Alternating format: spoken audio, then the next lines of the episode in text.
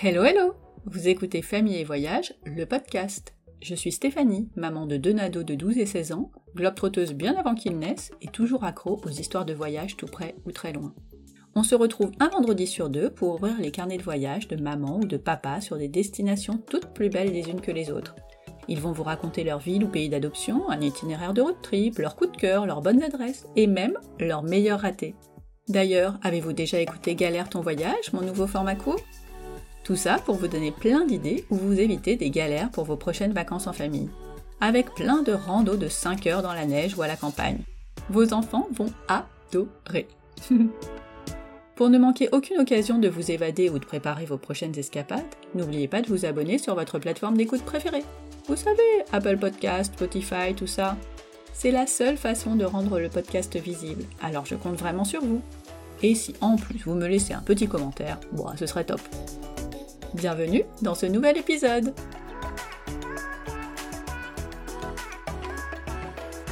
Floriane, Edith et Liam, leur bout de deux ans, ont quitté la métropole en juin 21 pour la Polynésie. Non mais qui ne rêve pas de dire ça un jour? Ok, pas tout le monde, mais moi j'en fais partie. Après quelques temps à Wainé, une des îles encore préservées de l'archipel de la société, elles posent leurs valises à Tahiti et plus précisément à Punayua, à proximité de Papeete, point de départ idéal pour faire de chouettes escapades à Moréa et Bora Bora. Sept mois de pur bonheur pendant lesquels elles n'ont pas regretté une seconde la grisaille parisienne. Allez, c'est parti pour le carnet du bout du monde de Floriane en Polynésie. Je vous souhaite une belle écoute. Bonjour Floriane. Bonjour. Comment ça va du côté du Pacifique? Eh ben ça va très bien. Il fait chaud et tout va bien. Il fait très beau, on a un beau soleil. Bon alors ça c'est pas très sympa hein, parce que comme il y a beaucoup de décalage, euh, moi il fait nuit noire et il fait froid donc euh, c'est pas très très très très sympa. Mais moi je suis obligée de le mettre en avant parce que j'adore ça. et t'as bien raison. C'est trop cool de, parler de la Polynésie, ça fait partie de ces endroits euh, bah, qui font rêver tout le monde, hein, je crois un petit peu. Et nous, ça nous faisait rêver aussi. Mais oui, mais vous, vous avez franchi le pas.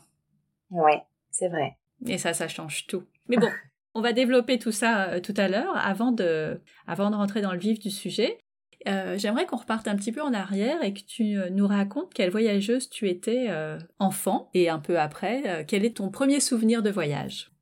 Alors mon premier souvenir de voyage, c'était en 2001, donc j'avais 10 ans. On est parti aux Canaries sur l'île de Tenerife avec ma maman et mes sœurs. C'était la première fois qu'on prenait l'avion. Avant ça, en fait, on était parti qu'en camping tous les ans dans le sud de la France, donc c'était un petit peu ritualisé. Et là, c'était vraiment euh, comme un voyage au bout du monde pour nous. Et je pense que c'est là que tout a commencé et que euh, mon âme de voyageuse euh, est née. Ah bah oui, prendre l'avion, ça change tout. Ouais. Et à 10 ans, effectivement, c'était c'était déjà comme si on partait très très loin. Et est-ce que du coup, ça, vous avez eu un nouveau rituel et vous avez continué à voyager après chaque année ou peut-être euh, une année sur deux? Alors, on a continué à voyager, donc euh, mes parents se sont séparés à ce moment-là, donc c'est pour ça qu'on a fait ce voyage, et on a continué à partir en vacances tous les ans avec ma maman, mais toujours dans le sud de la France. Et dès qu'on a pu, nous, étant plus grandes, offrir le voyage à notre maman, ou en tout cas, voilà, payer euh, chacune notre partie, on a commencé effectivement à voyager tous les ans, euh, je dirais à partir de mes 16 ans, et on a fait du coup comme ça euh, plusieurs destinations. J'ai fait le Maghreb, l'Angleterre, euh, et puis on est parti en République dominicaine avec ma maman. Ça, c'était un peu aussi un rêve du bout du monde. Ah, trop chouette. Ouais. Quel type de voyageuse tu es en fait? Est-ce que tu es plutôt baroudeuse ou hôtel confortable et, et on, on fait rien, on se prélasse? Comment ça se passe? Eh bien en fait ça a complètement euh, changé euh, avec l'arrivée de Liam. Avant son arrivée, j'étais plutôt euh, hôtel, on se prélasse sur la plage, on fait pas grand chose des vacances si ce n'est visiter deux trois, deux, trois petits lieux cultes et puis après le reste du temps on profite. Et en fait, à l'arrivée de Liam, ça a complètement changé. Avec ma femme, on a décidé d'aménager un camion en van. On est parti sur les routes, on a baroudé en France et en Espagne. Et ça a été la plus belle expérience de notre vie. Et depuis, on est plutôt effectivement sac à dos, confort euh, minimal, on va dire. Et, euh, et puis, bah, du coup, on profite encore plus à 200% des, euh, des jolis paysages et des jolis endroits, en fait, que nous offre le monde. Donc ça a vraiment pris un tournant. Et Liam doit adorer ça, du coup, il est à proximité de vous tout le temps. C'est ça, quand on a voyagé en van, il était, bah, il dormait entre nous deux, il avait à l'époque que 9 mois, donc il était tout petit. Mais en fait, euh, il passait tout son temps avec nous et vraiment on l'a vu euh, s'épanouir à ce moment-là et ça a été vraiment un déclic pour nous. Et la chance que j'ai, c'est que je l'ai gardé euh, les deux premières années de sa vie. Donc, donc effectivement, on a une relation très fusionnelle et on l'a emmené vraiment partout avec nous. Ouais, trop chouette. Qu'est-ce qui a fait que vous êtes passé de euh, vos euh, voyages en van à ah bah tiens je vais aller euh, m'expatrier en Polynésie Enfin m'expatrier, le mot est pas tout à fait exact d'ailleurs parce que vous êtes en France. En fait il est quand même exact, on reçoit beaucoup de messages, enfin quelques-uns mais il y a beaucoup de personnes qui nous défendent aussi. En fait on a un pays d'outre-mer, on a en Polynésie ah française, on a notre propre gouvernement et nos propres lois. Donc même si on appartient entre guillemets à la France, on n'a euh, pas la sécurité sociale comme la France, on n'a pas euh, les mêmes lois, on n'a pas d'impôts par exemple.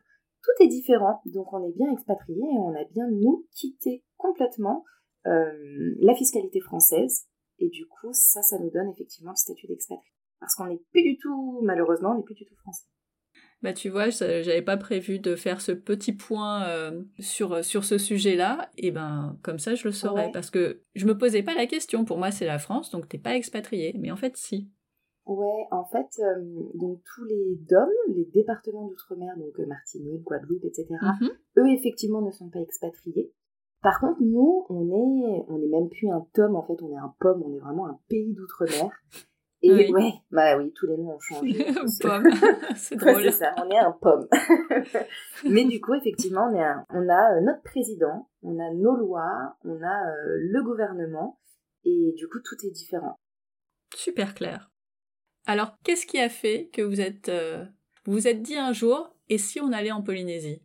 Alors, en fait, on est parti du coup en van, et on a été contrainte de rentrer plutôt que prévu à cause du deuxième confinement euh, en France. Donc on est remonté un petit peu vite et on a vraiment mal vécu euh, bah, du coup la liberté qu'on avait juste avant et le confinement. On est vraiment passé du tout au tout.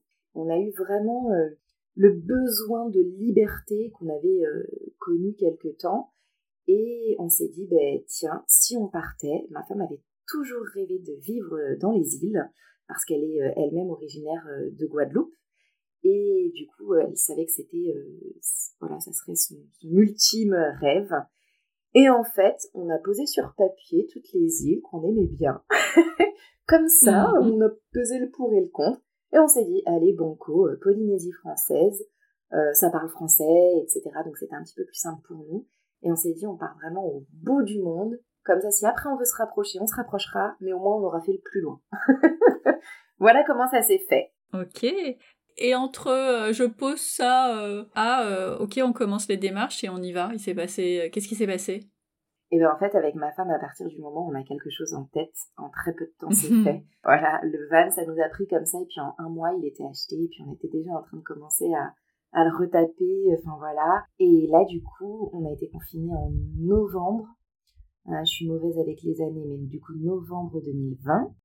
Et en janvier, on a pris la décision de partir. Et on est parti au mois de juin.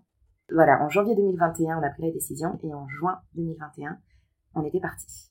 Donc nous, on est vraiment comme ça. Quand on a quelque chose en tête, on met tout en place et puis voilà, c'est bouclé quoi. Donc on a vendu notre appartement, on a vendu tout ce qu'il y avait dedans, on a pris nos, nos huit valises et puis on est parti.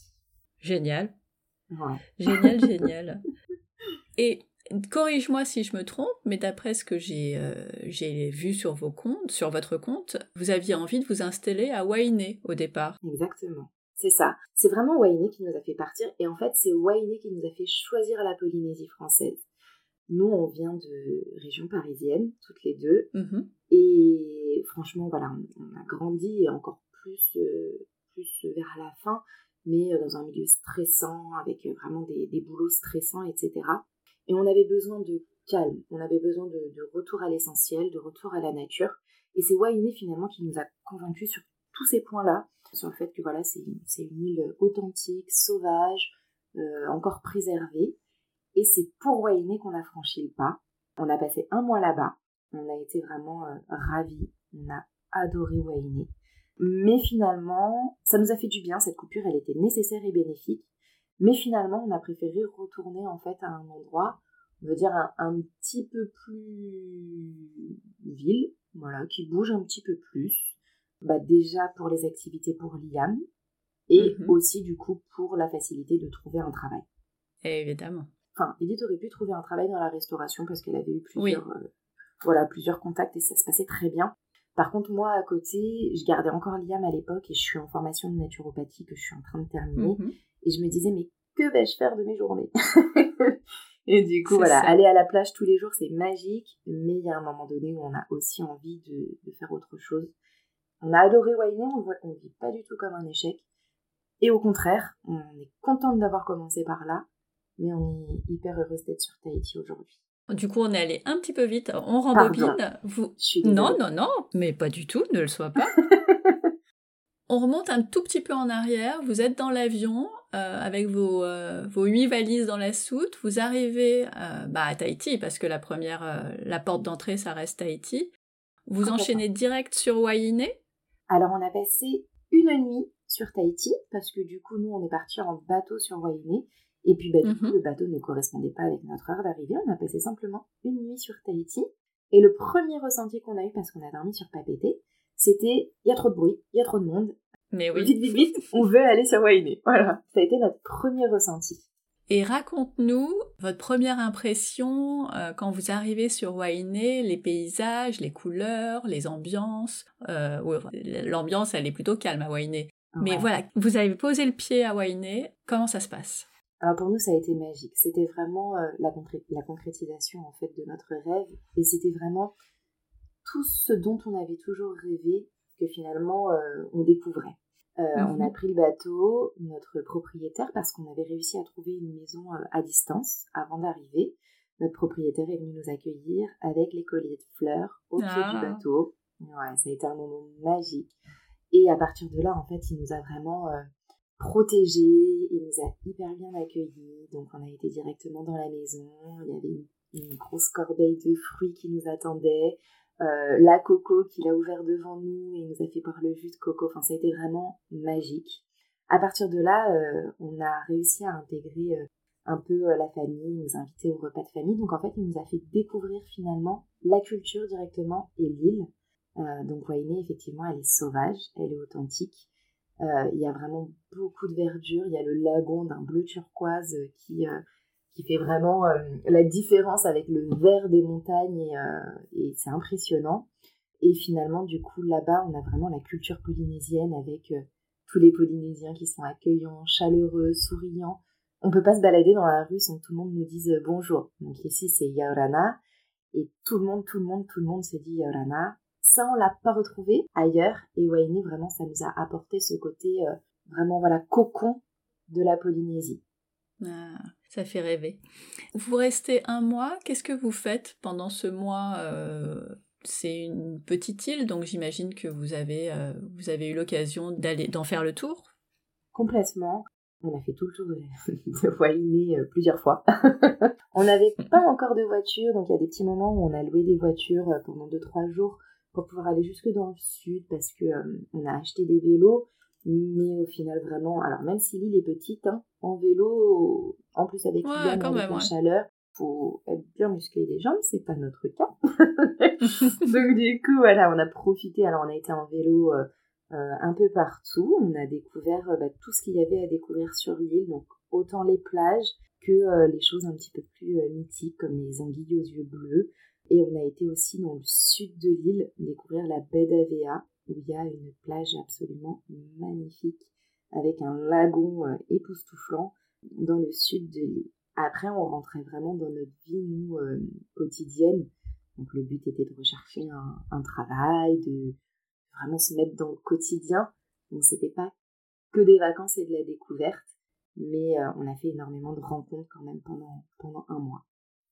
Wainé, ça fait partie de ces îles qui sont recommandées parce que nature, euh, préservée, euh, tout ce que tu as dit. Qu'est-ce qu'il faut voir à Wainé? Est-ce qu'il faut le mettre dans sa liste absolument d'îles à découvrir? Qu'est-ce que tu pourrais nous dire sur Wainé?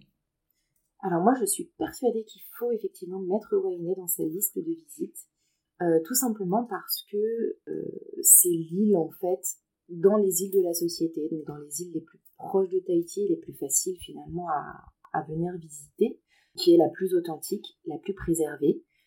Et finalement, c'est là vraiment où on trouvera le, vrai côté de la Polynésie, avec vraiment voilà les Polynésiens qui sont chaleureux, accueillants, souriants, qui disent bonjour. Malheureusement, et moi je peux le comprendre, mais malheureusement ça se perd sur d'autres îles.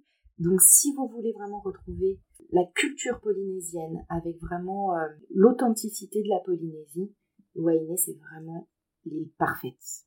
Voilà, il y a vraiment, il y a vraiment tout à Wainé. Il y a le lagon, bleu turquoise comme on l'aime.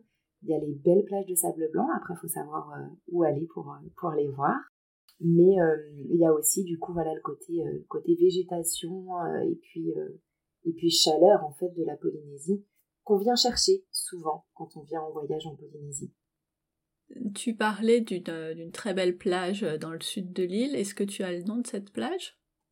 Alors c'est la plage du coup sur, qui est sur la baie d'Avea. Donc elle n'a pas mhm. forcément de nom parce qu'elle est très très grande et c'est sur tout le long de la baie d'Avea.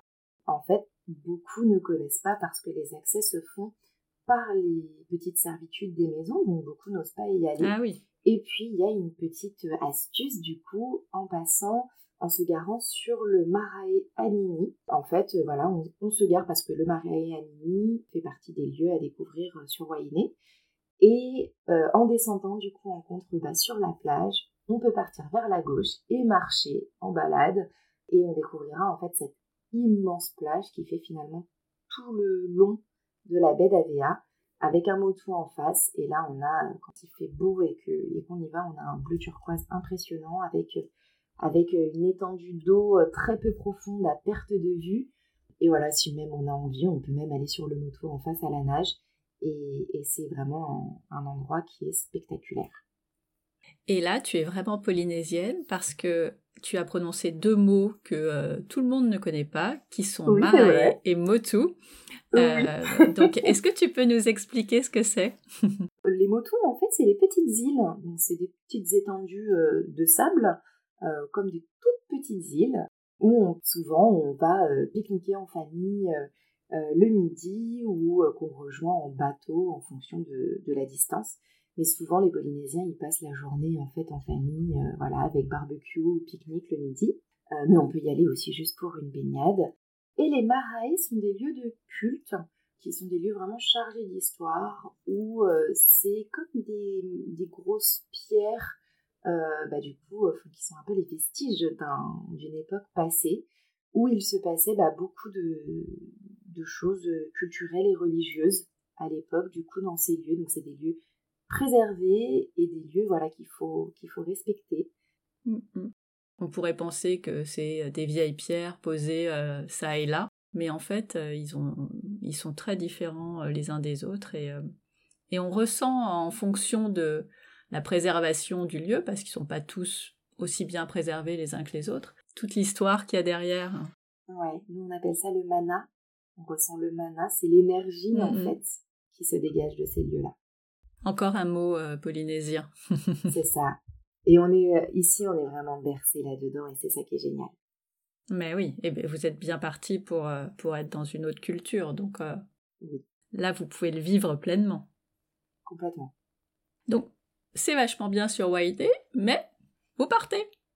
c'est ça. On part parce que trop calme. Ça a été vraiment notre décision. Au-delà des moustiques, parce que ça aussi, forcément, c'est une île très sauvage, donc forcément, il y a vachement de moustiques. Mais euh, non, blague à part, mais c'est vraiment une île qui est très calme. Du coup, on a décidé de retourner sur Tahiti, alors qu'au début, ce n'était pas du tout, du tout euh, ce qui était prévu. Voilà, on ne pensait pas du tout revenir sur Tahiti. Et finalement, on, a pris cette décision et on est vraiment très heureuse et on a trouvé sur Tahiti euh, absolument tout ce qui nous convenait. Et est-ce que vous avez envisagé d'autres îles? Je pense à Rayatea, euh, qui, euh, qui pourrait être aussi euh, une île où il y a un peu plus de travail. Qu'est-ce qui a fait que vous avez choisi Tahiti? En toute honnêteté, je pense qu'il y a eu une grosse part de social.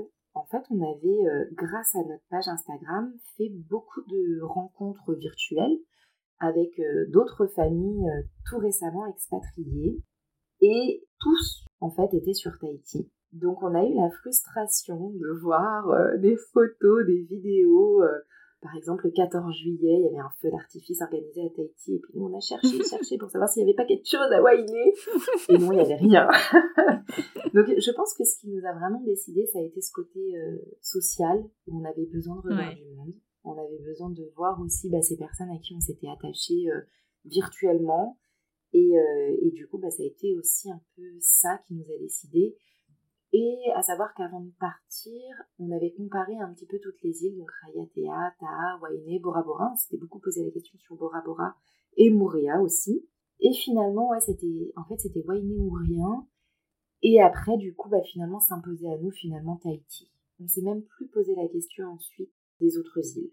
Donc, vous arrivez à Tahiti, donc vous avez trouvé un logement. Vous êtes situé où exactement? Alors, on est situé sur Punaouia, une ville qui est euh, en voiture quand ça roule bien à 15 minutes, je dirais, de Papeete, donc on est vraiment très proche de la ville. Mais ça ressemble plus à une petite ville un petit peu plus balnéaire que vraiment le centre de Papeete, qui est vraiment très... c'est la ville, quoi. On a tout ce qu'il faut quand même à proximité. On n'est pas loin du centre, donc quand on a des, des, papiers administratifs, par exemple, à faire, tout se passe à Papeete, mais on n'est pas loin. Mais on est juste à côté des parcs, des plages, euh, des petits restaurants, euh, des roulottes. Tu disais que euh, l'accueil des Polynésiens à Wainé avait été extraordinaire. Comment ça s'est passé, votre installation? Alors notre installation s'est très bien passée, mais effectivement, dans le quotidien, on ressent vraiment la différence par rapport à Wainé. Ici, les Polynésiens sont très accueillants, très chaleureux, mais ça va être plus compliqué, par exemple, de rentrer vraiment chez eux, dans leur famille, dans leur entourage proche. Moi, je les comprends complètement, les Polynésiens, parce que euh, malheureusement, ils voient en fait des personnes venir et repartir eh tous les deux, trois ans. Souvent, du coup, avec les militaires et le personnel soignant, bah, du coup, ça, ça tourne beaucoup. Donc, je pense qu'ils sont, ils se préservent. Et du coup, c'est plus difficile comparé à Wainé où on avait été très facilement dans la famille de notre propriétaire. Et bien là, ici sur Tahiti, pour l'instant, on n'a pas encore réussi. Alors on les côtoie au quotidien, hein. Ils sont très souriants, très accueillants, très chaleureux, sans aucun souci. Mais on constate cette différence-là, où sur Tahiti, ils ont tellement l'habitude de voir des étrangers que finalement, bah, ça fait partie de leur quotidien à eux aussi. Comment euh, Liam a vécu tout ça entre euh, l'arrivée à Wainé et puis le changement à Tahiti? Comment ça s'est passé pour lui? Eh ben, Liam l'a très bien vécu. Euh, nous, c'était notre plus grande peur avant de partir. On avait lu des tonnes et des choses et des tonnes de choses sur les déménagements, les expatriations, le décalage horaire pour les enfants, etc. Alors je pense qu'on l'a beaucoup préparé aussi en amont. Et finalement, alors Liam était petit, donc je pense que ça peut être différent en fonction des âges des enfants aussi. Mais quand on est mhm. parti, Liam avait 18 mois. Et en fait, il s'est hyper bien adapté au climat, au décalage horaire. Il a fallu deux jours et le décalage horaire était euh, oublié. Et finalement, en fait, je pense qu'aujourd'hui, tous ces souvenirs, il les a ici. Bah oui. Pour lui, c'est son quotidien et finalement, euh, finalement, je pense qu'il ne se souvient peut-être même pas de la vie qu'il avait en métropole. Donc, il s'est vraiment très très bien adapté. Et donc, il est à la garderie. Ouais, c'est ça. Je l'ai gardé. J'ai eu la chance de garder les deux premières années. J'en ai bien profité, mais il y a eu un moment donné où il était temps. il était temps que chacun retrouve ses, voilà, son petit temps euh, bien à lui. Comme ça, il se fait des copains. Ouais, complètement. Et le week-end, il nous réclame les tatis, donc c'est plutôt bon signe. ça devient un petit peu trop long de jours euh, sans les tatis et, euh, et, sans les copains à la garderie. Donc du coup, le lundi, il est vraiment content d'y retourner. Donc ça, c'est vraiment génial. Et nous, ça nous laisse du temps, du coup, pour pouvoir travailler et, et vaquer à nos occupations aussi. Avec un petit peu de recul maintenant, puisque vous êtes là depuis plus de six mois, est-ce que tu, tu pourrais nous dire quels sont euh, les avantages de la vie euh, en Polynésie par rapport à, la métropole, bon, excepté le climat et l'eau turquoise, parce que ça, on a bien compris. Mais est-ce que tu as trouvé, euh, tu as trouvé là-bas d'autres avantages qui fait que ben, vous, vous, y, voilà, c'est dur à dire, vous vous y sentez vraiment bien Ouais, franchement, pour nous, sur tous les points, on trouve des avantages. Comme je te disais au début, on a, on a vécu en fait toute notre vie en région parisienne. Où voilà, les gens sont, vraiment très dynamiques, très très stressés au quotidien. personne se dit bonjour, personne personne se parle. Enfin, je, je, vais être dure dans mes mots, mais c'est un peu c'est un peu sauvage finalement. Et on a trouvé vraiment tout l'inverse ici. On a trouvé le calme, on est vraiment à la cool. Alors au début, ça fait bizarre. Hein. Euh, les premières fois, on se disait, mais allez vite, euh, serre-moi mon plat au restaurant. Là, on se disait, mais ils sont lents. ah oui, et en faut fait... pas être pressé. Hein. Ah non, exactement. Et en fait, on s'y habitue, mais hyper vite. Alors ça va nous faire drôle, hein, le jour où on rentrera en métropole. ça va nous faire le choc des cultures. Mais on s'y habitue hyper vite. Ça fait tellement du bien euh, de ne mhm. pas être stressé le matin et de courir pour emmener notre enfant à la garderie ou à l'école. Ça fait tellement du bien de ne plus avoir les bouchons euh, qu'on avait nous euh, en région parisienne. Au parc, on est pieds nus. Il n'y a personne qui se regarde, qui se regarde ni les tenues vestimentaires, ni en fait, tout le monde est comme il est et personne ne se juge. Et, et tout ça, c'est des choses en fait qu'on avait envie d'inculquer à notre enfant voilà, la simplicité, l'authenticité, le fait de d'être bienveillant envers les autres. Et ici, on l'a vraiment trouvé. Donc au quotidien, on voit un liam, il marche pieds nus dans les cailloux. les tatis nous disent à chaque fois, oh, c'est un vrai Polynésien. Mais ouais, en fait, il s'est hyper bien adapté. Et, et en métropole, ça, on l'aurait jamais fait. Et ici, c'est normal. Ah non, ça c'est sûr. ouais. Ici, on arrive au parc, on est dans l'herbe, et ben tout le monde se déchausse. Et voilà, on est au contact de la nature. Est-ce qu'il y a quand même des petites choses qui vous manquent? Je parlerai pas d'inconvénients, mais euh, ça peut pas être que idyllique, rassure-nous. Il y a un gros point qui nous, euh, on considère comme un inconvénient, c'est le coût de la vie, et ah notamment le coût des loyers. Franchement, en métropole, avant de décider de partir, on savait qu'on déménagerait de la région parisienne. On s'était fixé des fourchettes de loyer, mais à aucun moment on n'aurait pu s'imaginer payer aussi cher un loyer. Ça n'a même pas de sens. Au final, dans notre quotidien, on a l'impression que finalement, on, équilibre nos dépenses. Donc après coup, on se dit, bon, en fait, on, paye moins de taxes ici, on n'a pas d'impôts. Toutes les sorties qu'on fait, à part les restaurants, mais finalement, tout est gratuit. On va à la plage, on va au parc, on va visiter les jardins, etc. Tout est gratuit, alors qu'en métropole, on paye pour toutes les activités qu'on fait, finalement à part les balades en forêt, mais en région parisienne, c'est un peu plus rare. Donc finalement, notre budget s'équilibre. Mais quand même, c'est quelque chose qu'il faut anticiper et prévoir. On ne peut pas avoir la même vie qu'en métropole, on ne peut pas acheter les mêmes produits qu'on avait l'habitude d'acheter en métropole parce que leur prix est exorbitant. Je pense au fromage, au yaourt, euh, à la charcuterie, etc. Tous les produits importés finalement. Bah oui. Donc voilà, on est obligé de changer complètement d'habitude de vie. En métropole, on avait l'habitude de s'acheter des vêtements très régulièrement, quasiment à chaque saison. Euh, ici, on ne sait quasiment pas racheter de vêtements depuis qu'on est arrivé. On s'habille tout le temps pareil, mais ça nous va très bien. Vous vous adaptez Ouais, exactement. On s'adapte et on change de façon de dépenser, etc. Mais ça, c'est vraiment un des gros inconvénients.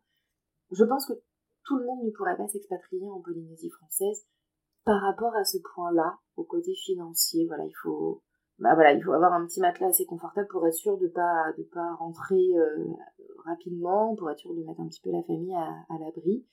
Et puis euh, et puis prendre aussi euh, le premier travail, on va dire, qui passe pour pouvoir subvenir aux besoins et et ne pas être dans dans la même dynamique française où à l'époque nous voilà on, titillait sur chaque point et puis si le poste il n'était pas absolument parfait on ne prenait pas.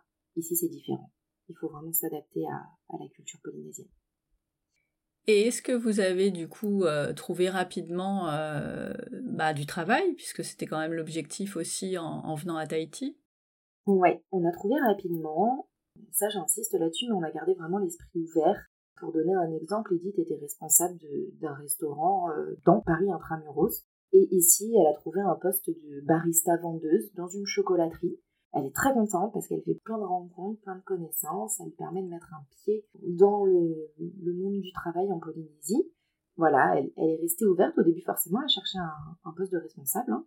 Euh, et, puis, en fait, elle a pris euh, le premier poste qu'elle a trouvé qui lui convenait et, qui était très bien euh, sur tous les points, hein, même, même au niveau financier. Mais je pense voilà, qu'il faut rester vraiment l'esprit ouvert parce que faut pas penser que quand on arrive ici, euh, tout sera déroulé sur un plateau d'argent, c'est pas évidemment normal. Donc du coup, elle a trouvé assez rapidement. On a quand même profité en juillet et en août euh, parce que pour nous c'était un petit peu nos vacances.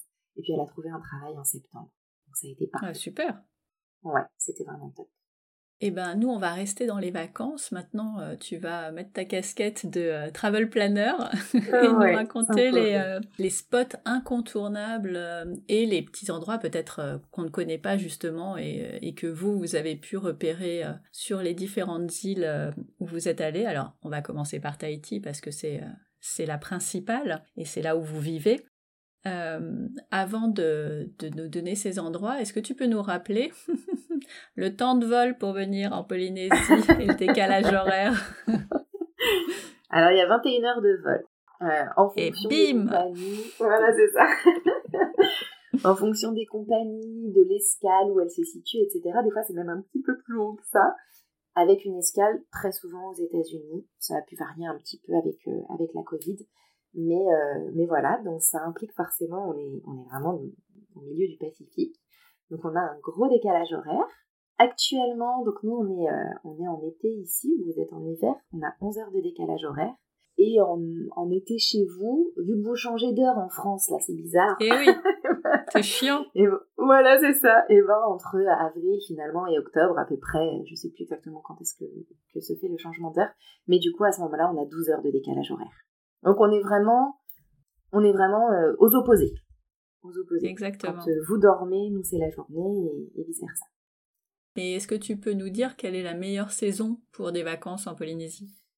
Alors vraiment euh, le fait d'avoir connu parce que finalement là nous on est, en, on est en été mais on est en saison des pluies et nous on est arrivé au mois de juin où c'était l'hiver ici euh, alors attention, l'hiver il fait 29 degrés. Hein. oui, hein, ça va. voilà, c'est ça. Mais je peux vraiment affirmer aujourd'hui que la meilleure saison pour venir en Polynésie, c'est entre avril et octobre. Donc c'est l'hiver en Polynésie. Il fait environ 29 degrés tous les jours, mais où le climat est plus sec et où il y a moins de pluie. Parce qu'en saison des pluies, on l'a vu avec des personnes, des, familles, euh, qui, des voyageurs hein, qui étaient venus, Malheureusement, en fait, si on tombe pile au moment des pluies, alors il pleut pas tous les jours, mais il se peut qu'il pleuve pendant 4 ou 5 jours, voire même parfois un peu plus. On a eu euh, là récemment deux semaines de pluie, ça a été mais l'horreur absolue. Donc, vraiment, moi je conseille entre avril et octobre, et c'est top. Du coup, on est à Tahiti, on fait quoi? Alors à Tahiti, ce qui est euh, dommage, mais c'est très souvent le cas, Souvent, en fait, quand les personnes viennent, ils font un, petit périple entre les îles, donc en fait, ils vont se déplacer entre les îles, mais beaucoup ne prennent pas le temps de découvrir Tahiti. Et pourtant, il y a plein, plein de mhm. choses à faire sur Tahiti. Déjà sur Papeete, souvent les personnes dorment sur Papeete et effectivement aller découvrir la ville, le marché, qui est quand même euh, incontournable. Le port de Papeete, le, parc Paofai qui est magnifique à côté, pour moi c'est impératif. Mhm. Ce qu'on aime nous sur Tahiti, c'est le fait qu'il y ait des paysages très différents à seulement une heure de route.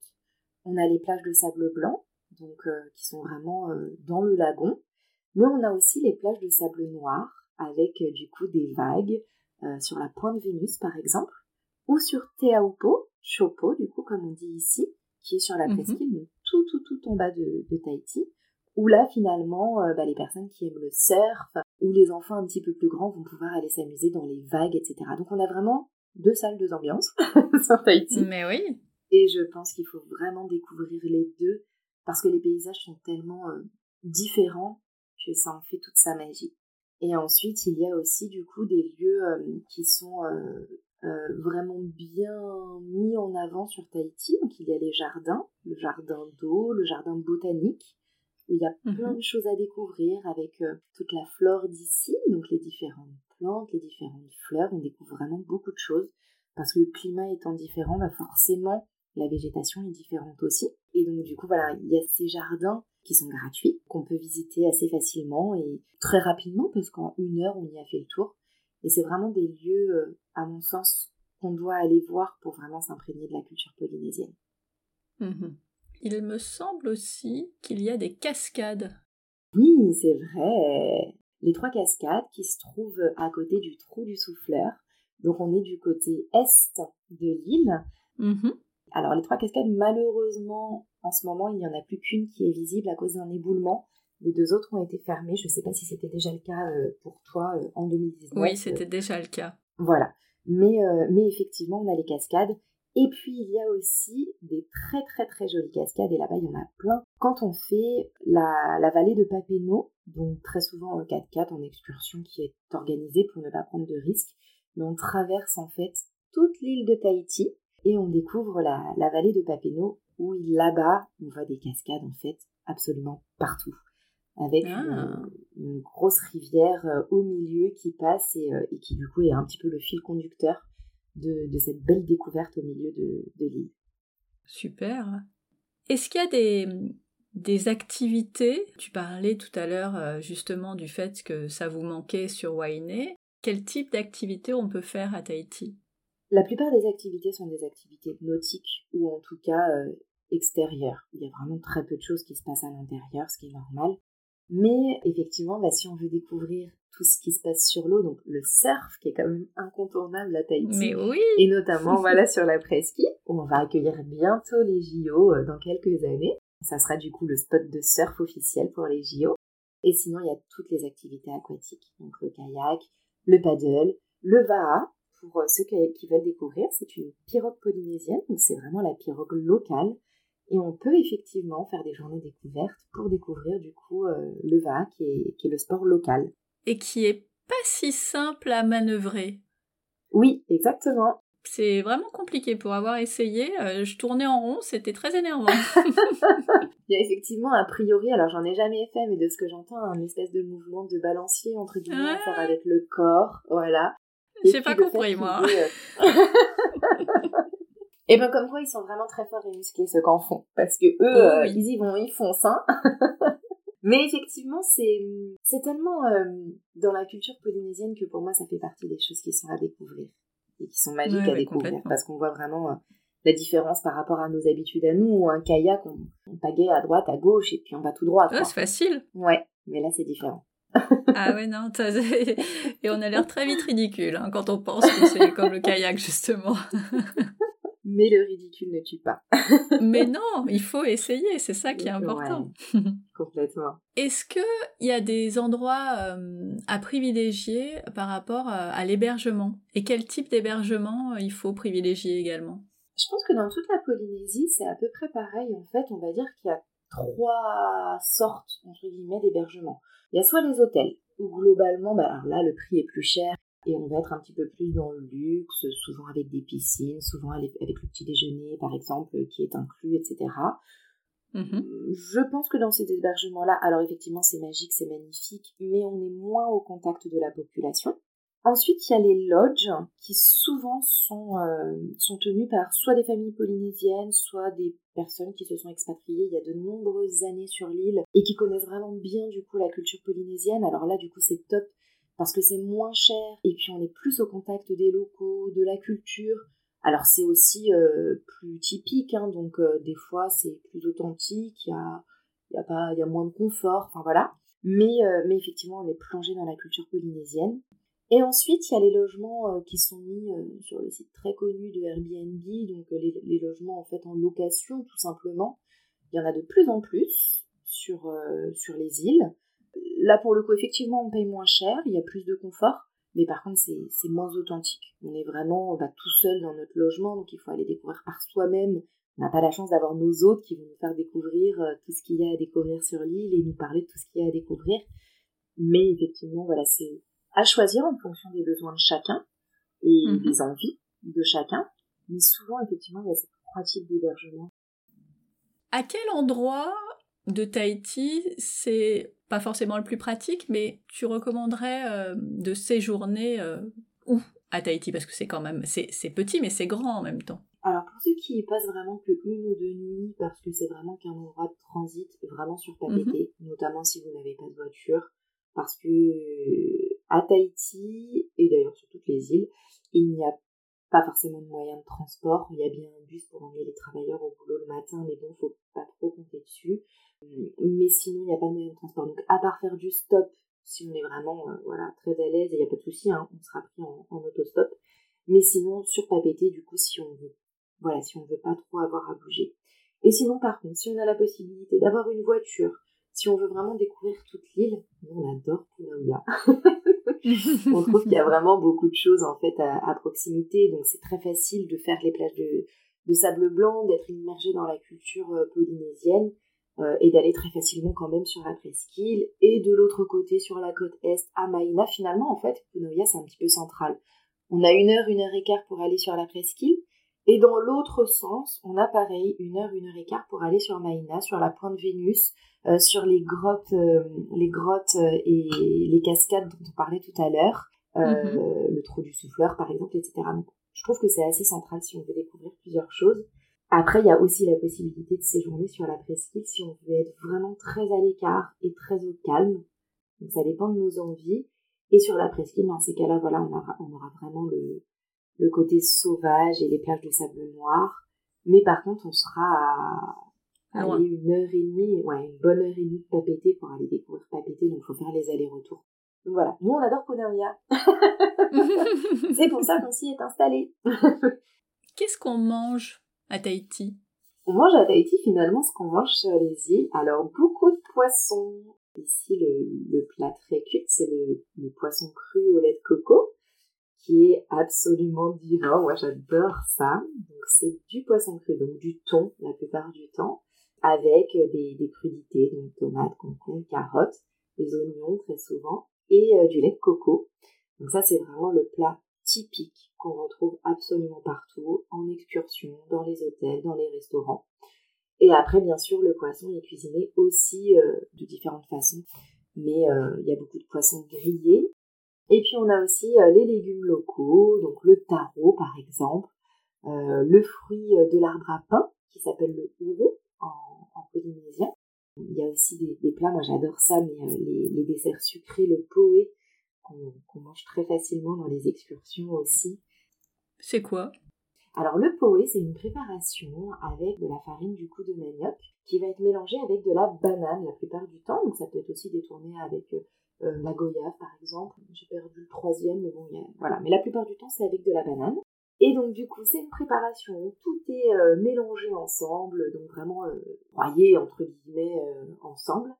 C'est mis au four et ensuite c'est coupé en petits morceaux, en carrés et mélangé à du lait de coco.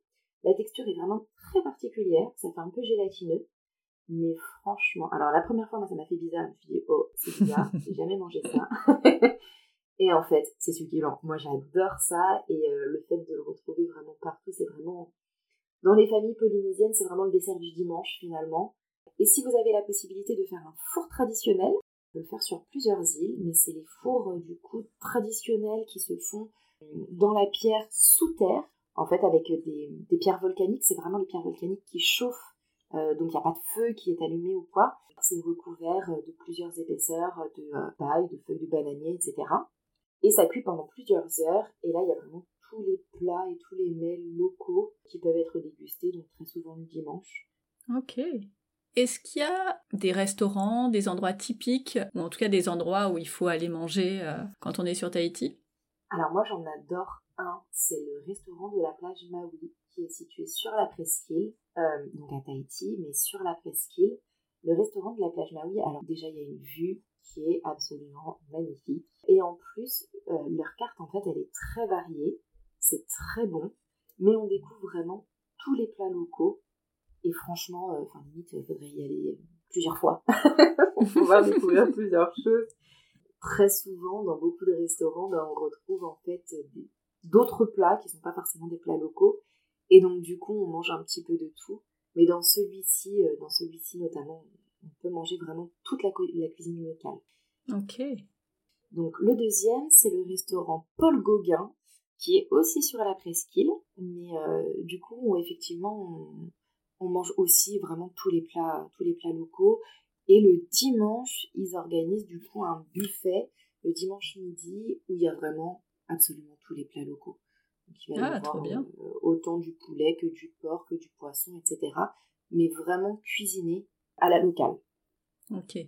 On n'est pas sur des plats euh, typiques polynésiens, mais je pensais euh, à un endroit qui est quand même un peu incontournable selon moi pour manger, ce sont les roulottes. Ah, mais carrément Mais j'y ai même pas pensé, mais ça paraît évident. Donc les, les, roulottes, c'est euh, vraiment authentique ici. Il y en a un petit peu sur toutes les îles. Ce sont finalement comme des petits camions qu'on pourrait comparer euh, en France aux camions à pizza, par exemple. Mhm. Donc, la plupart du temps, ils viennent se poser sur la place, euh, la place principale où il y a les roulottes, euh, la journée, enfin le soir, pardon, ou la journée, même des fois. ils installent les tables et c'est souvent des grillades, des grillades de poissons. Ils sont réputés pour servir très copieusement. Donc, si on a une petite faim, n'hésitez pas à prendre un plat pour deux. C'est pas du tout mal vu en Polynésie. Hein. Et puis il y a aussi des endroits où on a la chance de, les voir euh, fixes. Et donc on a une place où on peut y aller le midi ou le soir. Et, euh, du coup on les retrouvera systématiquement aux mêmes endroits. Mais, euh, les roulottes ici, il y en a, il y en a vraiment beaucoup. Je me souviens en fait de, je, je pourrais plus dire exactement où c'est, mais il y a tout un, j'allais dire un gang de roulottes qui est à Papeete. Sur la plage Vaiate. Voilà. Il propose beaucoup de choses différentes, c'est aussi bien de la pizza que, que du poisson. Et ce qui est pas négligeable, c'est que c'est très bon marché aussi. Oui, le prix effectivement est, très abordable.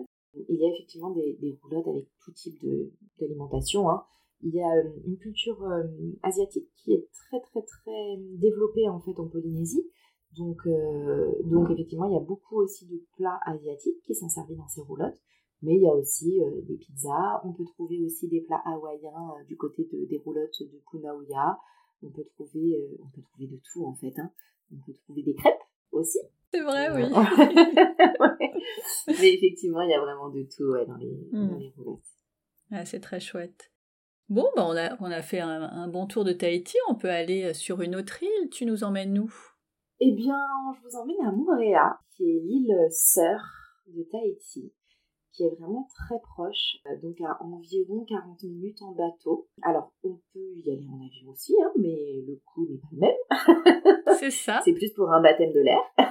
mais sinon, en fait, le prix est très abordable pour pouvoir rejoindre Montréal. On peut aussi euh, mettre la voiture, du coup, sur le ferry pour aller sur l'île en face et pouvoir euh, voilà, se déplacer très facilement ensuite. Mais sinon, c'est de l'ordre d'une dizaine d'euros par personne pour l'aller, donc il faut compter 20 euros environ aller-retour par personne, donc c'est très abordable. Et Moréa, elle a la particularité en fait d'être aussi très préservée et très authentique. Alors c'est vraiment magnifique. Là-bas, le lagon est d'un bleu, euh, bleu impressionnant. Euh, il y a beaucoup de choses à faire sur Moréa, autant des randonnées euh, dans les montagnes, dans les champs d'ananas. C'est là-bas en fait que se trouve l'usine de Rotui, qui est le, jus local ici, donc principalement d'ananas, mais ils font aussi énormément d'autres fruits. Mais, euh, mais du coup, l'usine se trouve là-bas, donc on peut aller la visiter, on peut aller se balader dans les champs d'ananas. Et on peut aussi aller se baigner sur les plages qui sont absolument époustouflantes dans le lagon euh, bleu turquoise. Et, euh, et Montréal, du coup, finalement, je trouve que c'est vraiment un, un très bel intermédiaire entre le côté sauvage et authentique mais en même temps très proche de la ville parce que seulement à 40 minutes de ferry. Bon, c'est ma préférée, hein, je le dis, voilà, c'est fait. J'adore Moréa. C'est euh, c'est vraiment le, le, mix de tout à une petite échelle et euh, c'est impossible de pas aimer cette île en fait. Ouais, et nous, euh, c'est vrai qu'en habitant sur Tahiti, pour la plupart d'entre nous, en fait, c'est un peu notre lieu de vacances. Euh, ouais, bah, Pardon. Mais en fait, on y va tellement facilement. Euh, on peut aller y passer juste une journée en se déplaçant le matin, en faisant une excursion à la journée là-bas et puis rentrer le soir. On peut y aller le week-end. On peut y aller 4-5 euh, jours pendant les vacances ou même une semaine ou deux. En fait, on, en fait, on y va très facilement et, et on s'en lasse pas. On s'en lasse euh, absolument jamais. Est-ce que tu peux nous, nous, donner quelques incontournables de Moréa euh, Tu viens de citer euh, l'usine euh, d'ananas. Est-ce que tu as des, quelques noms de plages? Est-ce qu'il y a d'autres choses à faire? Comment on se déplace sur, sur Moréa? On peut se déplacer en voiture. on fait le tour de l'île assez rapidement. Hein. À peu près une heure et demie, je crois, on a fait le tour de l'île. On peut se déplacer aussi en scooter et ça c'est top parce que bah finalement euh, on découvre encore plus les paysages et, l'ambiance en fait de Montréal quand on a un scooter et le tour se fait vraiment très facilement. En vélo, je l'ai jamais fait, mais pourquoi pas? Voilà, c'est un, peu, plus fatigant, on va dire. c'est ça. Mais nous souvent on y va, on y va en scooter en fait, on adore ça. Et ce qu'on aime sur Montréal, c'est que finalement, on part soit, donc en sortant du ferry, on part soit d'un côté, soit de l'autre. Et en fait, tous les lieux sont hyper bien euh, marqués. Enfin, on a vraiment les, panneaux rouges qui nous indiquent, donc qui sont euh, sur toute la Polynésie en fait, mais c'est des, panneaux rouges qui nous indiquent les lieux où, on peut trouver des choses à voir. Et en fait, en faisant le, juste le tour de l'île, parce que franchement, il n'y a qu'une route hein, euh, à Montréal, et puis après, hop, on, peut monter et puis avoir d'autres routes, voilà. Mais on fait vraiment le tour de la route principale et on peut découvrir comme ça, du coup, un paquet de choses. Donc, il y a autant des panoramas où on va avoir une vue impressionnante euh, sur Montréal ou par exemple sur, euh, sur des hôtels. et il y a aussi, du coup, des plages qui sont aussi bien montrées, enfin bien mis en avant euh, grâce à ces panneaux rouges, donc la plage Temae, qui est incontournable. Une autre plage dont j'ai perdu le nom, qui est euh, absolument magnifique et où on voit en fait tout un tas de bateaux et de voiliers qui sont, euh, qui sont stationnés donc juste avant la première baie de Montréal. Et puis après, bien sûr, voilà, quand on part dans les hauteurs pour aller voir les deux baies, la baie de Pounou et, mm-hmm. et la baie de Cook, qui est très très très connu. Mais quand on part dans les hauteurs, euh, en voiture par contre, alors parce que là je pense que le scout... Euh, ouais, compliqué le scout, ouais. Voilà, mais sinon ils montent pas. Hein. mais on peut aussi le faire en quad, il y, a des, il y a des excursions qui proposent du coup les montées du coup en quad là-haut. Après, si tu as des choses toi en tête, parce que tu l'as découvert d'une autre façon que nous, n'hésite pas. Euh, non, j'allais te poser la question des activités, mais quand on vit là-bas, évidemment, on fait les choses différemment. Typiquement sur Moréa, on aime bien, a priori, passer une journée en bateau. Enfin, en pirogue plutôt, à la découverte euh, des raies, pastenagues et des requins, pointe noires, qui sont, euh, qui sont gentils, eux, oui. Ça, c'est fait partie, euh, je crois, des, excursions euh, assez prisées et, franchement qui valent vraiment le coup parce que c'est une journée incroyable qui se prolonge par un déjeuner et le fameux poisson au lait de coco et par des chants polynésiens et on est un peu seul au monde. Sur certains sites, on a tendance à retrouver pas mal de touristes, mais dans l'ensemble, c'est plutôt bien fichu, euh, donc ça c'est plutôt chouette. Et je pensais aussi, c'est un point de départ aussi pour euh, aller à la découverte des baleines, qui l'été sont là, c'est la bonne saison, effectivement.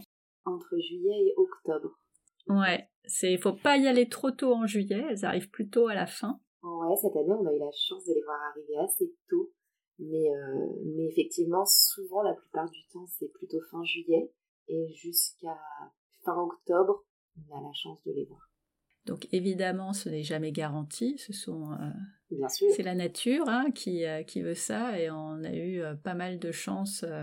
enfin, on avait fait notre notre excursion sans rien voir, et, et même si on sait que c'est la nature et qu'on ne doit pas être déçu, ben quand on a fait deux heures à chercher, on est quand même un peu déçu quand on les voit pas. Ouais. Et on a eu on a eu cette belle surprise d'en apercevoir euh, pas si loin, euh, qui nous ont fait un super show. Euh, c'était des juvéniles, d'après le guide, qui avaient envie de s'amuser et qui, qui nous ont fait un beau spectacle pas très très loin. On n'a pas pu aller nager avec elles, mais, mais c'était quand même extraordinaire, déjà comme ça. Donc effectivement, je pensais à ces deux choses-là, mais c'est typiquement des, des excursions touristiques qu'on ne fait pas forcément quand on habite sur place. Quoi. Alors nous, on, l'a quand même fait et je pense que beaucoup le font quand même euh, parce que, euh, par exemple, pour l'excursion, euh, c'est très facile en fait de le faire même sur une journée. C'est organisé, donc le prix du ferry est compris, ils viennent nous chercher au ferry, ils nous emmènent toute la journée. Ah super absolument, ouais, absolument génial. Et puis hop, ils nous ramènent au ferry le soir et on peut rentrer en fait sur Tahiti le soir. Et ça, du coup, ça fait que bah, c'est accessible finalement à beaucoup, et même en fait aux voyageurs finalement qui ne resteraient pas très longtemps sur Tahiti ou qui feraient juste un petit step par Montréal, ils ont cette possibilité-là. Mais du coup, c'est quelque chose qu'on fait effectivement, euh, je vais pas dire assez régulièrement, mais vraiment de temps en temps. Et les baleines, c'est un incontournable, même pour les locaux. Pendant la saison des baleines, on est obligé de partir en bateau, alors soit entre nous, entre amis, euh, on peut même louer des bateaux hein, pour, euh, si on a le permis, pour aller les voir. À savoir que quand on y va par soi-même, c'est plus difficile déjà d'une de les voir, parce qu'on n'est pas spécialiste. Bah oui. Mais encore plus de nager avec, parce que bah, du coup, on... Faut faire attention quand même. Voilà, il faut faire très attention, il y a des distances à respecter, on n'a pas le droit de s'approcher trop près. Donc quand on connaît moins bien, c'est plus difficile, mais quand on part en excursion avec un guide, et voilà, c'est absolument euh, magique. Moi, j'ai eu la chance de nager avec, euh, avec les baleines, et c'est un souvenir qu'on ne peut pas oublier. Bah oui, j'imagine euh, aisément. Mais alors tu vois, du coup, j'aurais pas dû raconter mon expérience, j'aurais dû te laisser raconter, parce que c'est toi qui racontes, c'est pas moi. mais, c'est très bien aussi que ce soit un échange, parce que toi, du coup, ça te permet de, partager ce que tu as vécu. C'est vrai, mais c'est... Euh, en général, je, préfère laisser euh, euh, mon invité raconter sa propre expérience. C'est comme ça, mais voilà, tu m'as lancé, voilà, je me suis, je me suis lâchée, ce que je fais jamais. mais c'est tellement génial, c'est, euh, c'est. Et cette sortie où tu as pu nager avec les baleines, est-ce que tu peux nous dire avec quel organisme c'était? Donc moi j'ai fait l'excursion baleine avec Moréa Expédition je les conseille vivement parce que ce, sont des personnes en fait vraiment très professionnelles. C'est très important quand on va à la découverte des milieux marins de respecter ce qu'on va voir parce qu'il faut savoir qu'en fait les baleines viennent dans le Pacifique, donc euh, en Polynésie française, pendant la période de reproduction. Donc très souvent il y a des bébés, très souvent il y a des mamans qui sont fatiguées et euh, pendant tout leur temps où ils sont euh, dans le Pacifique, ce sont, en fait, c'est une période où ils ne mangent pas. C'est une période où ils sont affaiblis et où ils retournent manger ensuite dès qu'ils s'en vont. Mais du coup, ils sont, euh, voilà, il faut les protéger, il faut faire attention. Et avec avec Moréa Expédition, les guides sont vraiment très professionnels, très respectueux du coup des animaux. Et ça, c'est hyper important. Donc, ils vont pas, ils nous l'expliquent d'ailleurs au début, mais ils vont pas aller à tout prix euh, sauter dans l'eau pour aller nager avec la baleine. D'abord, ils observent pour voir si c'est ok, pour voir son comportement, pour voir si elle est, euh, assez cool. Et puis ensuite seulement on fait la mise à l'eau.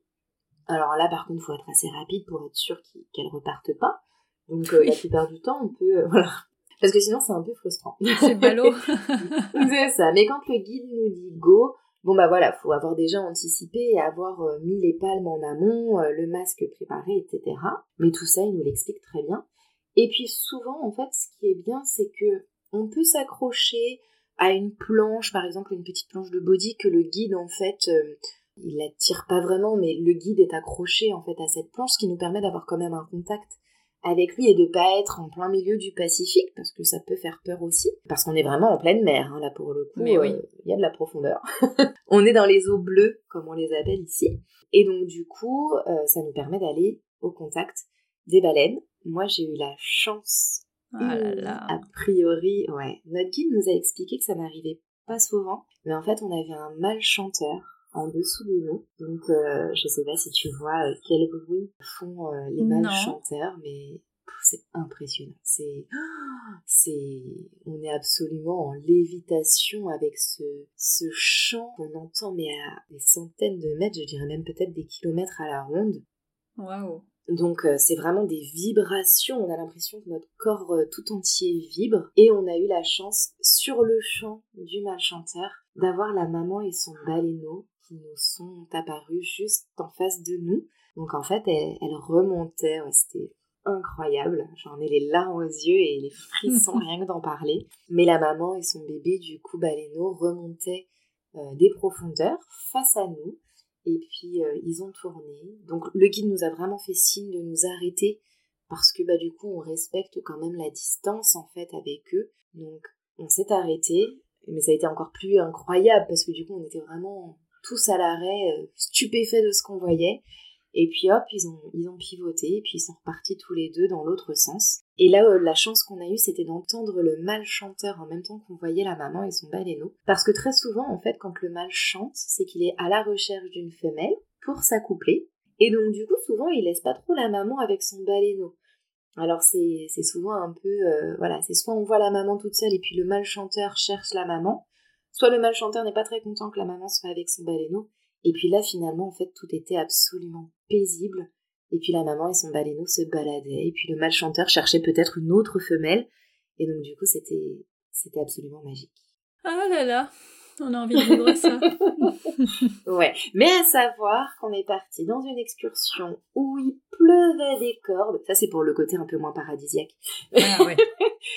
on s'est pris une tempête abominable sur le bateau. On s'est dit mais qu'est-ce qu'on fait là? Le guide y croyait, il nous disait on y va quand même parce que euh, on sait qu'elles sont là. Enfin voilà. Et en fait une fois dans l'eau, on se rend absolument plus compte de rien. On est tellement. Ah bah évidemment. On est, on est au milieu Vous avez bien fait de, de suivre. Exactement.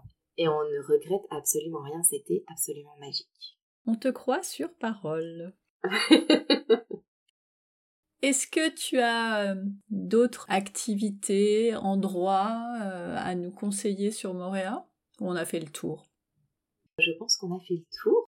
Moi, j'aimerais juste parler d'un lieu euh, culinaire où je me suis mais absolument régalée sur l'île. C'est le Lézard Jaune. C'est un restaurant où il faut aller manger le soir, mais il faut réserver parce que vraiment il y a, y a de la demande. Mais c'est absolument succulent. Ce sont des, plats polynésiens mais revisités, euh, très bien assaisonnés. Enfin, c'est vraiment, c'est vraiment très très très très bon. Donc le soir, le midi, je conseille euh, chez Fred, qui est une roulotte où on mange très très très très bien, qui est très bonne. Et il y a le, le snack, pardon, Mana, Manava, j'ai un doute. Mais il y a un snack aussi qui est absolument succulent. Ouais. Il y a euh, le Coco Beach, qui est du coup sur un motu, donc sur une petite île, où euh, la navette, en fait, bateau vient nous chercher ah, pour rejoindre le motu Ouais, et on peut manger sur le motu et profiter de la magnifique plage pendant plusieurs heures euh, avant ou après le repas. Donc voilà, au Coco Beach, sur le moto du, le motu pardon, du Coco Beach, c'est absolument aussi euh, un endroit à faire. Il y a un endroit que j'avais bien aimé euh, sur Moréa qui s'appelle les Tipaniers, qui fait partie des endroits qui sont assez connus aussi. Ouais, la plage des Tipani, effectivement, est très connue parce qu'elle est magnifique. C'est une belle plage de sable blanc avec son ponton euh, qui est un petit peu mythique. Mhm. À savoir que on peut aller sur cette plage sans même en fait dormir ou résider dans l'hôtel. Donc ça c'est absolument génial. Mais on peut traverser l'hôtel et puis aller sur la plage. Ou on peut aussi dormir à côté au Morea Sunset Beach par exemple et puis profiter aussi de la, de la plage des Tipani parce que les deux plages sont collées. Et là, il y a euh, la possibilité de pouvoir louer kayak, paddle, va, je crois aussi, ou simplement pouvoir euh, partir en snorkeling avec masque et tuba pour aller découvrir euh, les poissons qui sont vraiment très visibles juste à côté. Et c'est vraiment un lieu effectivement qui est magnifique. Du coup, on s'en va On va sur la dernière île que vous avez déjà pu visiter Oui, Bora Bora du coup. Mhm tout le monde rêve de Bora Bora parce que c'est vraiment le, lieu un peu culte dont tout le monde entend parler. C'est c'est le rêve pour euh, la destination de, la, de la lune de miel, pour, euh, pour fêter euh, l'amour, etc. C'est vraiment un lieu qui est magnifique. Moi, personnellement, pour l'instant, on n'a pas fait toutes les îles hein, en Polynésie, mais pour l'instant, c'est le, le, lagon le plus beau que j'ai pu voir jusqu'à aujourd'hui. Le lagon de Bora Bora a la particularité d'être bleu turquoise époustouflant, mais à des kilomètres à la ronde, donc à perte de vue. Et moi, j'ai trouvé ça, mais enfin, je suis subjuguée chaque fois que je vais sur le lagon de Bora Bora. On n'a pas fait énormément de choses, nous, sur l'île. On a vraiment profité du lagon et on a fait euh, des excursions en bateau, des excursions à la journée sur des motos. On a même loué un bateau, un petit bateau euh, à moteur mais sans permis. Trop bien. Pour pouvoir profiter. ouais, c'était, c'était vraiment trop chouette. Et Liam s'est endormi sur le bateau euh, quasiment tout le temps où on y était. c'était génial. On a pu profiter de tout. Et lui, il dormait paisiblement à l'ombre sur le bateau. C'était magique. et en fait, on a fait le tour par nous-mêmes de ce lagon qui est absolument... Euh, enfin, il est fantastique. Euh, la couleur, moi, m'a vraiment époustouflée. donc c'est vraiment incontournable sur Bora Bora d'aller découvrir le lagon. Il y a les raies également là-bas qu'on peut aller voir. Il y a les requins pointe noire. Il y a d'autres requins, mais je me souviens plus de leur nom parce que je suis pas une spécialiste en requins, mais euh, au large, on peut aller en voir d'autres également. Et franchement, enfin, c'est voilà, le, milieu aquatique est vraiment est vraiment magique. En snorkeling, on peut vraiment découvrir des très belles choses. Oui, c'est un aquarium. Oui, c'est un aquarium euh, absolument géant finalement. Mais ouais, c'est magique. Et le contact qu'on peut avoir par exemple avec les raies, ça, c'est absolument impressionnant. En fait, elles sont vraiment demandeuses. Elles viennent jouer avec nous. On peut les toucher, mais très facilement. Elles nous suivent si on part nager. Enfin, c'est ouais, non mais c'est dingue. J'aurais pensé dans mon idée que voilà, c'était quelque chose de, de, touristique. Alors oui, ils les nourrissent sur Bora Bora. C'est c'est pas le cas partout, mais euh, sur Bora Bora, ils, nourrissent les les raies et elles sont habituées à ça. Euh, mais euh, mais elles viennent même pour pour se faire caresser et et on a un contact privilégié en fait à ce moment-là avec elle et c'est vraiment c'est vraiment magique. Il faut absolument faire euh, une excursion sur le lagon à Bora Ah bah oui. S'il y en a un qui est réputé dans le monde entier, euh, c'est celui-là. Ce qui est réputé aussi, et tu l'as dit, ce sont les luttes de miel. Donc on imagine que des et pour cause parce qu'il y en a beaucoup, que des grands hôtels hors de prix. Est-ce que euh, vous avez trouvé des petites adresses un peu plus abordables? En fait, il y a, vraiment deux façons de résider, du de, loger à Bora Bora. C'est soit on loge sur les Motu, donc sur toutes les petites îles pardon, qui sont en périphérie, où se trouvent tous les plus grands hôtels luxueux, et voilà. Alors là, il n'y a pas de souci, hein, d'autant plus si on est sur Piloti, on a le lagon euh, à nos pieds.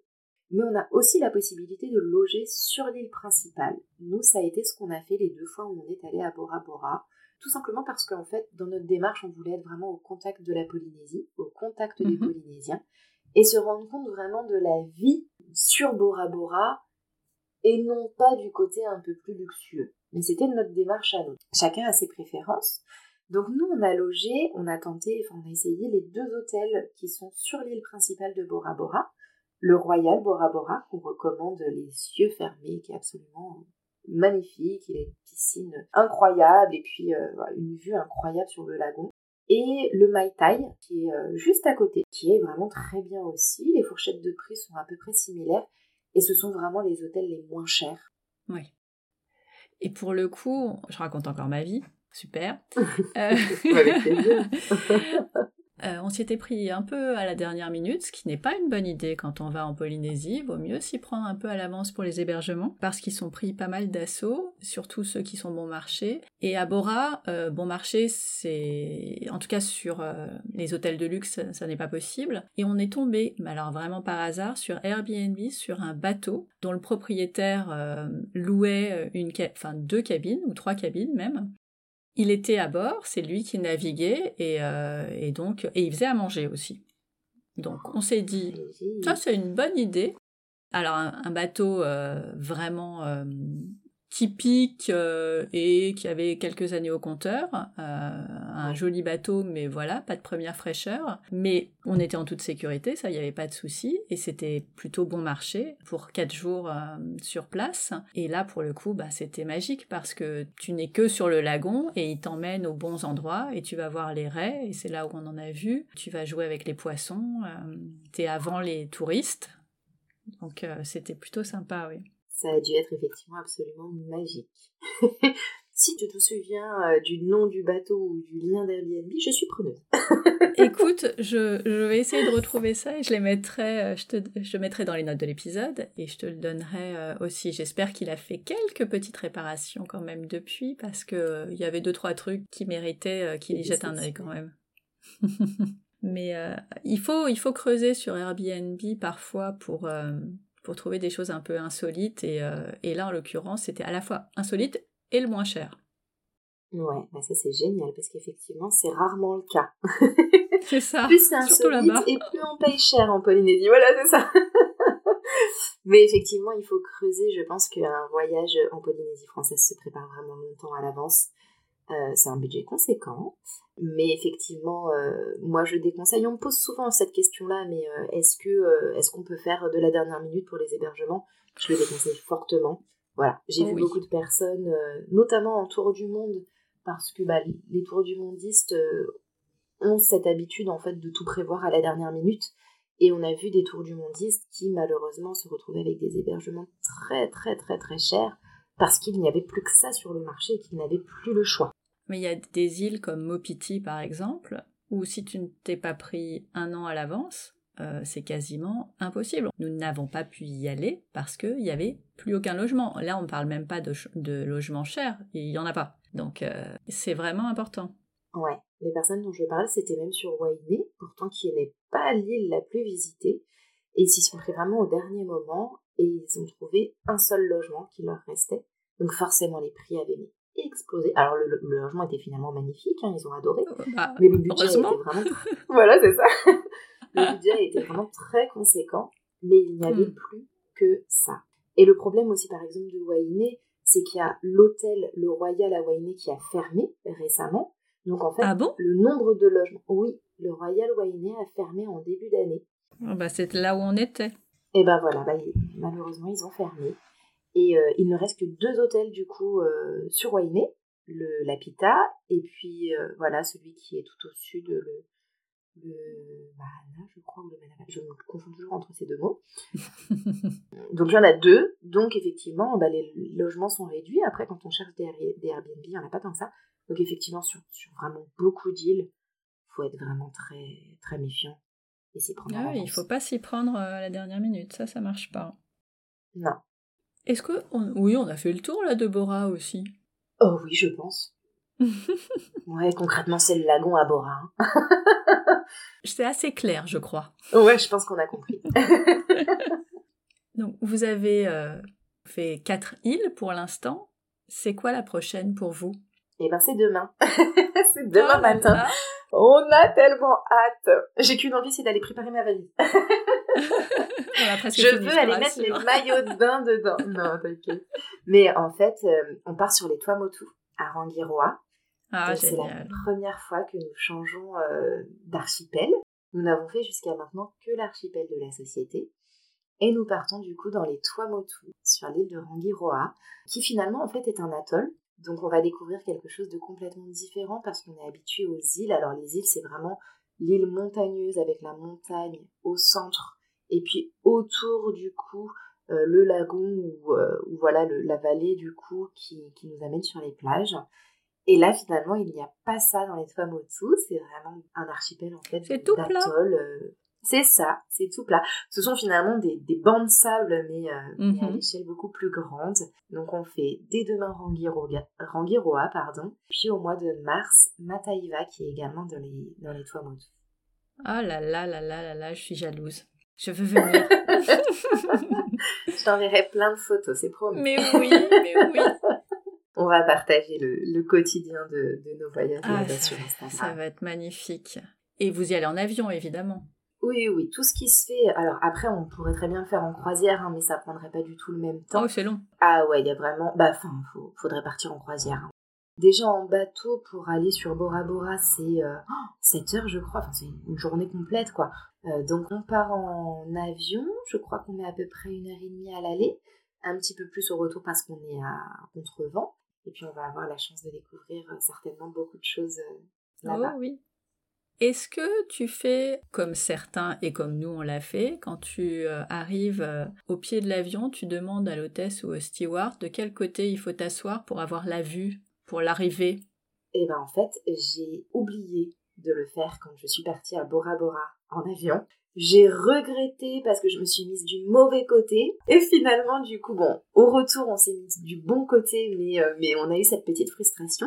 Et là, on s'est dit, euh, avant de partir, il faut absolument qu'on regarde de quel côté il faut qu'on s'assoie. Mais oui. Je pense que l'information, on peut peut-être la trouver euh, sur Internet. En fait, il faut leur demander. Ah, en arrivant dans l'avion, mais oui, en fonction de, euh, de la météo, ils peuvent aborder l'île, enfin l'atoll différemment. Voilà, il suffit d'une fois et tu vas te dire, t'as lu que c'était à gauche et en fait ça va être à droite et donc c'est très énervant. Donc il vaut mieux leur poser la question. eh ben génial. Eh ben merci de ton conseil parce que du coup demain matin on demandera effectivement où se placer pour avoir cette vue magnifique parce que cette vue en arrivant Mais sur oui. elle, est, juste incroyable. Elle est dingue. J'ai hâte de le voir pour les toits motos. Nous suivrons ça euh, sur Instagram. Alors, les gens qui vont écouter le podcast, euh, tout sera déjà sur ton Instagram parce que ça fera un petit moment déjà que, que tu, euh, tu seras revenu. C'est ça, on laisse tout en story permanente. Ben voilà, ça sera parfait. Et après de revoir pour chacun, exactement. Super. Côté budget, on imagine très bien que ça coûte un bras, mais est-ce que tu peux nous donner quelques moyennes pour aussi... Bah, L'avion, ça dépend, euh, ça dépend de plein de trucs, mais, euh, mais si tu as quelques ordres de grandeur à nous, à nous donner, ça peut aider euh, nos éditeurs. Eh bien en fait, nous on entend souvent parler d'une moyenne de 15 000 euros environ pour trois semaines pour deux personnes. C'est en général ce qu'on entend et globalement ça va de 8 000 euros pour les personnes qui sont vraiment hyper bien organisées et qui sont souvent en sac à dos et qui essayent de faire un maximum d'économies jusqu'à 20 euh, euros, voire 20 000 euros, pardon, voire plus pour les personnes qui vont se faire plaisir et loger dans des hôtels un petit peu, euh, un petit peu plus luxueux. Mais on est sur du coup un budget très élevé pour trois semaines de vacances. Et donc du coup, il faut vraiment le préparer au mieux pour que ce soit vraiment euh, les vacances d'une vie. et notamment pour réduire au maximum le coût de l'avion qui plombe bien bien le budget. Ouais, nous, on a euh, pour habitude de conseiller la compagnie euh, Frenchbee, qui est la compagnie low cost, qui n'est jamais ou quasiment jamais proposée par les tours opérateurs et par les agences de voyage, parce qu'ils ont plutôt l'habitude de conseiller Air France ou Air Tahiti. Et franchement, si vous avez la possibilité, même si vous prenez un voyage tout organisé, de ne pas prendre les billets d'avion et de plutôt comparer le prix avec mm-hmm. faites-le. Vous pouvez gagner quelques milliers d'euros quand même, pour, euh, pour uniquement l'avion. Donc ça peut ne pas être négligeable. Avant de nous quitter, j'aime bien finir avec des petites questions plus courtes pour continuer de voyager, mais dans d'autres destinations. Quel a été ton plus beau voyage? La Polynésie, sans aucun doute. C'est la plus belle destination que j'ai jamais faite de ma vie. Quel est le voyage que tu n'as pas encore osé faire? Un tour du monde, c'est un rêve pour nous, avec ma femme, on rêve de partir un jour en tour du monde et on n'a pas encore eu la chance de le mettre euh, en pratique, mais on sait, on sait qu'on le fera, qu'on finira par le faire. Est-ce qu'il y a un voyage que tu as regretté avoir fait?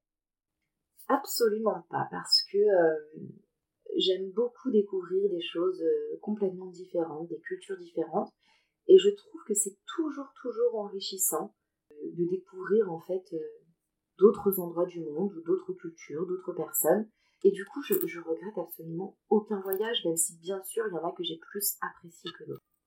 Avec qui tu ne partirais jamais en voyage? Eh bien, je crois que je ne sais pas, parce que euh, de la même façon, j'adore en fait échanger et partager avec les gens.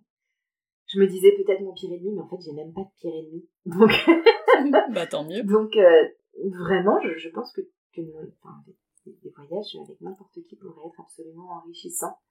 Et des fois, au contraire, ça nous fait voir les gens euh, différemment. Donc, euh, donc euh, non, je, je, je, je, ne saurais même pas qui citer. Une anecdote, un truc qui t'est arrivé lors d'un de tes voyages et dont tu te serais bien passé. Eh ben, en, en République dominicaine, j'ai eu la chance de, de, faire deux fois la République dominicaine, dont une fois avec ma meilleure amie.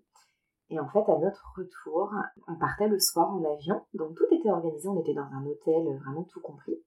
On mangeait le midi, du coup, une dernière fois à l'hôtel, avant de prendre l'avion le soir. Et je me suis laissée tenter par la paella. Et je n'aurais pas dû. parce que j'ai pris l'avion le soir et que j'ai été malade, mais comme jamais dans l'avion.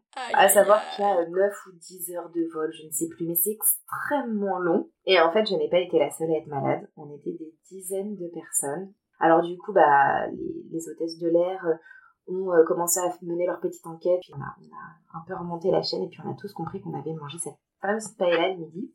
Et donc du coup, bon, euh, voilà, l'équipe, euh, l'équipe de l'avion a été obligée hein, de remonter l'information en fait à l'hôtel, mais ça a été un vol qui a été absolument horrible, et je suis sûre que le personnel de l'avion s'en souvient encore. Oh là là, mais quel enfer pour vous et l'équipage. Ouais, ça a été absolument horrible. Et ça a été le vol le plus long de toute ma vie. Malgré les 21 heures pour venir en Polynésie, là, euh, je sais plus, c'était 9 heures, je crois. Ça a été interminable. Votre prochaine destination en famille? Alors, on a prévu aussi Mataïva, du coup, qui est toujours dans les Tuamotu au mois de mars. Mais par contre, effectivement, les prochaines destinations, on va dire un petit peu plus loin et en dehors de la Polynésie française, ça sera certainement la Nouvelle-Zélande et la Nouvelle-Calédonie. Les dates ne sont pas encore fixées, mais ce sont des destinations qu'on va absolument faire parce qu'on est tout proche. Donc finalement, on a quelques heures d'avion. Et puis c'est l'occasion parce qu'effectivement, euh, c'est euh, absolument hors de prix euh, en partant de, France pour aller là-bas. Et là, finalement, bah, nous, c'est vachement avantageux, donc il faut absolument qu'on le fasse.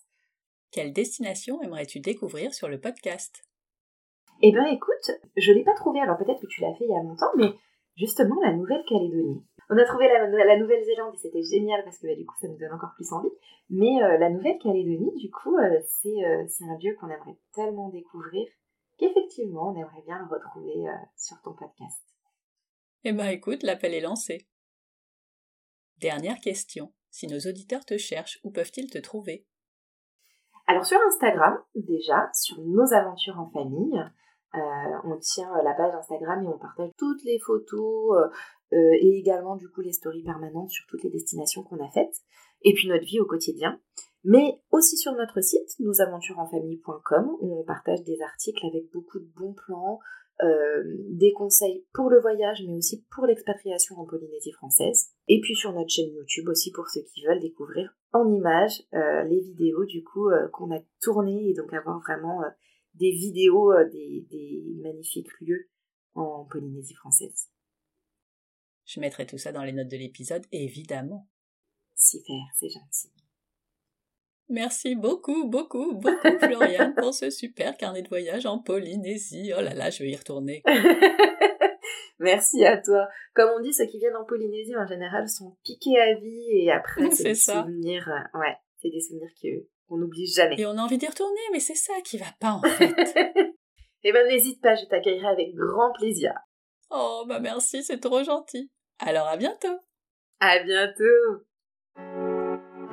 Merci d'être resté à l'écoute jusqu'au bout. Vous n'avez pas tout noté? Pas de panique. Toutes les informations sont dans les notes de l'épisode sur le blog famille et voyage avec un s.com slash podcast. Vous avez des questions? Vous voulez ouvrir vos carnets de voyage sur le podcast? Eh ben on se retrouve sur Instagram, à famille voyage underscore blog. Underscore, vous savez, c'est le tiré du bas. Pour développer le podcast, il n'y a pas 36 solutions. J'ai vraiment besoin de vous. N'hésitez pas à partager, à vous abonner sur Apple Podcast ou votre plateforme d'écoute préférée et à laisser un commentaire. Ça ne prend que quelques secondes, mais ça change tout. Alors je compte sur vous. On se retrouve dans deux semaines pour un prochain épisode. D'ici là, prenez soin de vous, inspirez-vous et créez-vous de chouettes souvenirs en famille.